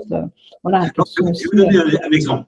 Ça, c'est quelque chose qu'on a, mis en place systématiquement dans tous les pays du monde c'est qu'on a créé des customer rooms. Les customer rooms, c'est toutes les semaines, des centaines de personnes dans le groupe, partout dans le groupe, qui, sont uniquement là pour prendre les problèmes des clients. Et ça, ça c'est transport. Il n'y a pas d'organisation qui compte. La, seule chose, c'est qu'est-ce qu'on répond au client, comment on résout son problème? Et, euh, donc ça, ça fonctionne très très bien. Euh, et, on a ce système qui est maintenant en place partout et qui nous a fait faire des progrès fantastiques. Pour être à l'écoute de la réalité de ce que vivent nos clients. Parce que nous, on raconte plein de trucs dans l'interne, on, on est vachement bien, etc. Puis, on est surpris de voir ce que le dit. Donc, c'est cette écoute. Donc, vous appelez ça des customer rooms. D'accord. C'est récent ou pas enfin, c'est, euh, Deux ans. Deux ans qu'on Deux ans? Depuis 2018, ouais. D'accord. Ça va, ça va dans cette transformation, en fait. C'est accompagné de cette transformation. En fait, on a, mis, en place une organisation euh, très complexe. Et donc, la question, c'est comment on fait dans, une organisation, pour être efficace, il faut que les gens soient concentrés sur un, sur un champ d'action donné. mais, plus les gens sont concentrés sur un champ d'action donné, moins ils pensent à se connecter aux autres champs d'action nécessaires. Et donc, un client, souvent, il, a affaire à plein de différents départements, de choses comme ça. Et, donc, la question, c'est euh, est-ce que la priorité du département correspond à la priorité du client En créant les customer on a vu, la priorité, c'est de résoudre les problèmes des clients ça, c'est pas une question d'organisation. C'est toutes les organisations qui viennent au Customer Room s'organiser pour résoudre les problèmes des clients. Et après, on traite le reste. Oui, c'est la notion de transversalité, en fait, ce que vous avez instauré là-dessus. Mm. Euh, alors, j'ai beaucoup de questions qui me demandent c'est quoi le rêve de Michelin? Pour 2050. le rêve de Michelin, c'est d'avoir été reconnu comme ayant contribué à aider l'humanité à conquérir cette nouvelle frontière. Et les frontières de l'humanité ne sont pas encore choisies. Elles sont, il y a un travail qui, qui va être en cours entre maintenant et l'été. On va impliquer, j'espère, les 124 000 personnes du groupe pour choisir les sept nouvelles frontières de l'humanité connais quelques-unes. Moi, j'ai en tête des, trucs, et je ne vais pas les dire parce que sinon tout le monde va essayer de, de dire, donc je veux pas. Et, euh, euh, voilà. Et c'est cette frontière. On a quand même quelques idées, euh, mais je vais vous en donner une. Non, je ne vais pas vous en donner. Je vais pas vous donner. Non, il ne faut pas que j'influence. Ne spoilez pas. Ne spoilez pas, vous avez raison. donc, ça veut dire, ce que je comprends, Florence, c'est que quand vous parlez d'humanité, ça veut dire que le rôle que vous donnez à l'entreprise, il est bien au-delà, en fait, du cercle de l'entreprise. On dépasse, euh, on est pour, vous, finalement, le rêve, il est pour quelque chose de plus grand que ce que l'entreprise, en fait. C'est ça que vous êtes en train de nous dire. Et, est-ce que c'est ça aussi, quelque part, qui, fait que les gens, ils ont envie d'y aller, en fait dans ce... J'étais frappé par le, Quand je, je vois une cathédrale, je me dis, c'est incroyable. Ça se passe sur des siècles des gens qui,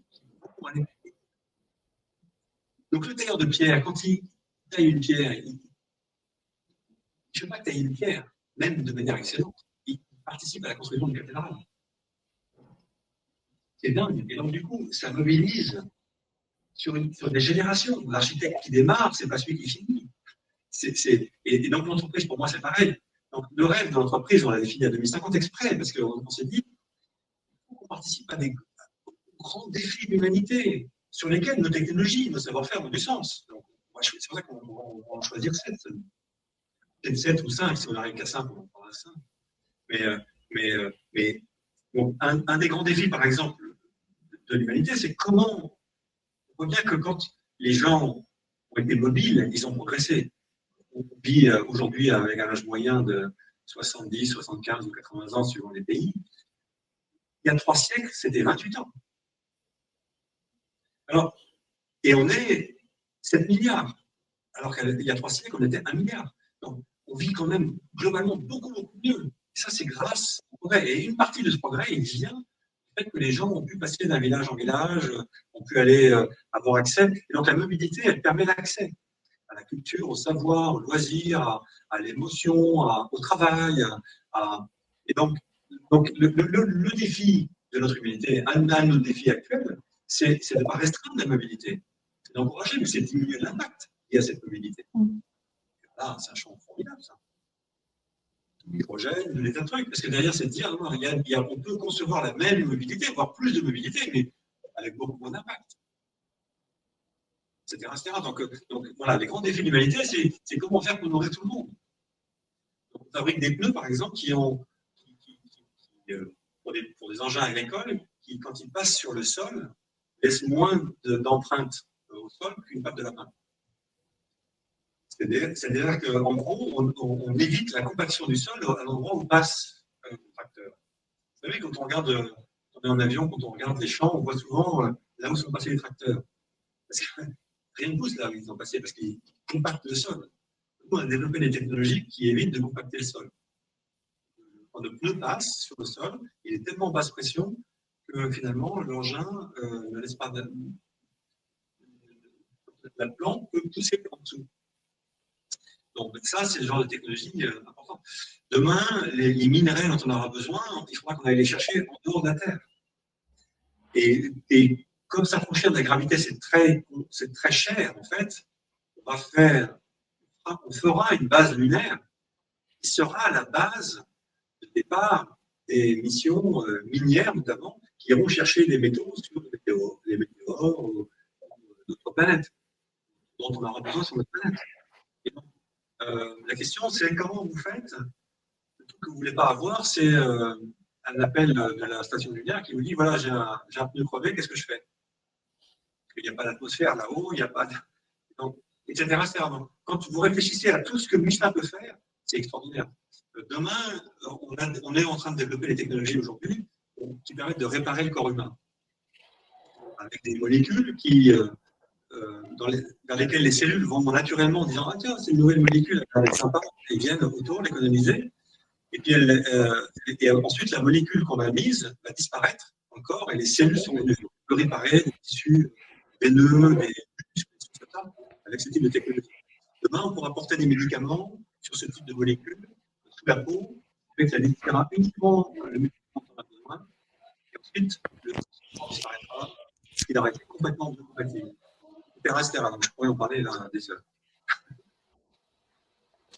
Oh, c'est très intéressant. Euh, je vois qu'on a, on a touché bientôt à sa fin de cette, cette matinale. Florent, si vous m'entendez bien.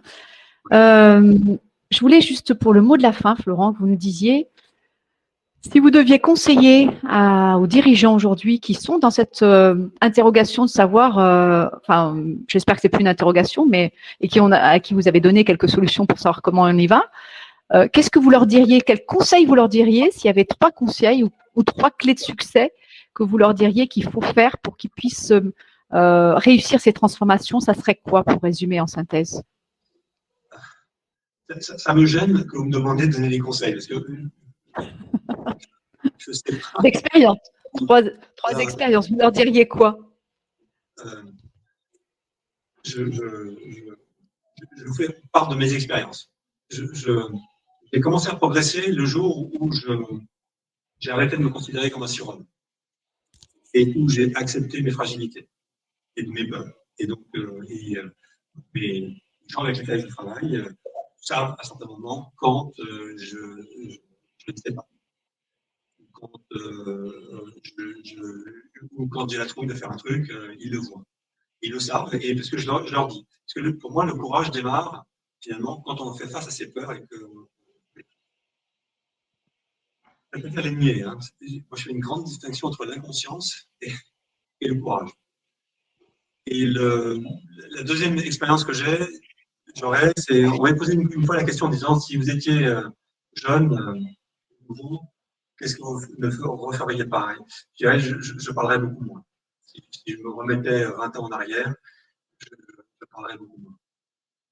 Et j'écouterais beaucoup plus. Et puis, la troisième expérience, c'est que le, talent chez les, gens, il, est infini.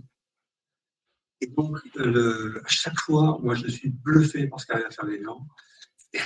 Et ce n'est pas une question de métier, de position. C'est souvent une question d'envie. Et, donc, euh, moi, mon boulot, euh, c'est de, de, passer en permanence de l'énergie. Mon sujet, c'est de donner l'énergie aux gens. De faire en sorte que euh, quand, on se voit, arrête enfin, à la sortie de, notre réunion, ils, ils aient plus d'énergie, ils ont plus envie de faire des trucs. Et, ils, se fassent, ils se fassent confiance. et pour moi, d'éliminer finalement tout ce qui les empêche d'exercer leur talent et d'avoir envie. Ça, mais, mais, mais ce ne sont pas des conseils. Ça, c'est certains aspects de mon expérience. Merci de nous les partager, Florent. Et puis merci de nous les partager de manière authentique.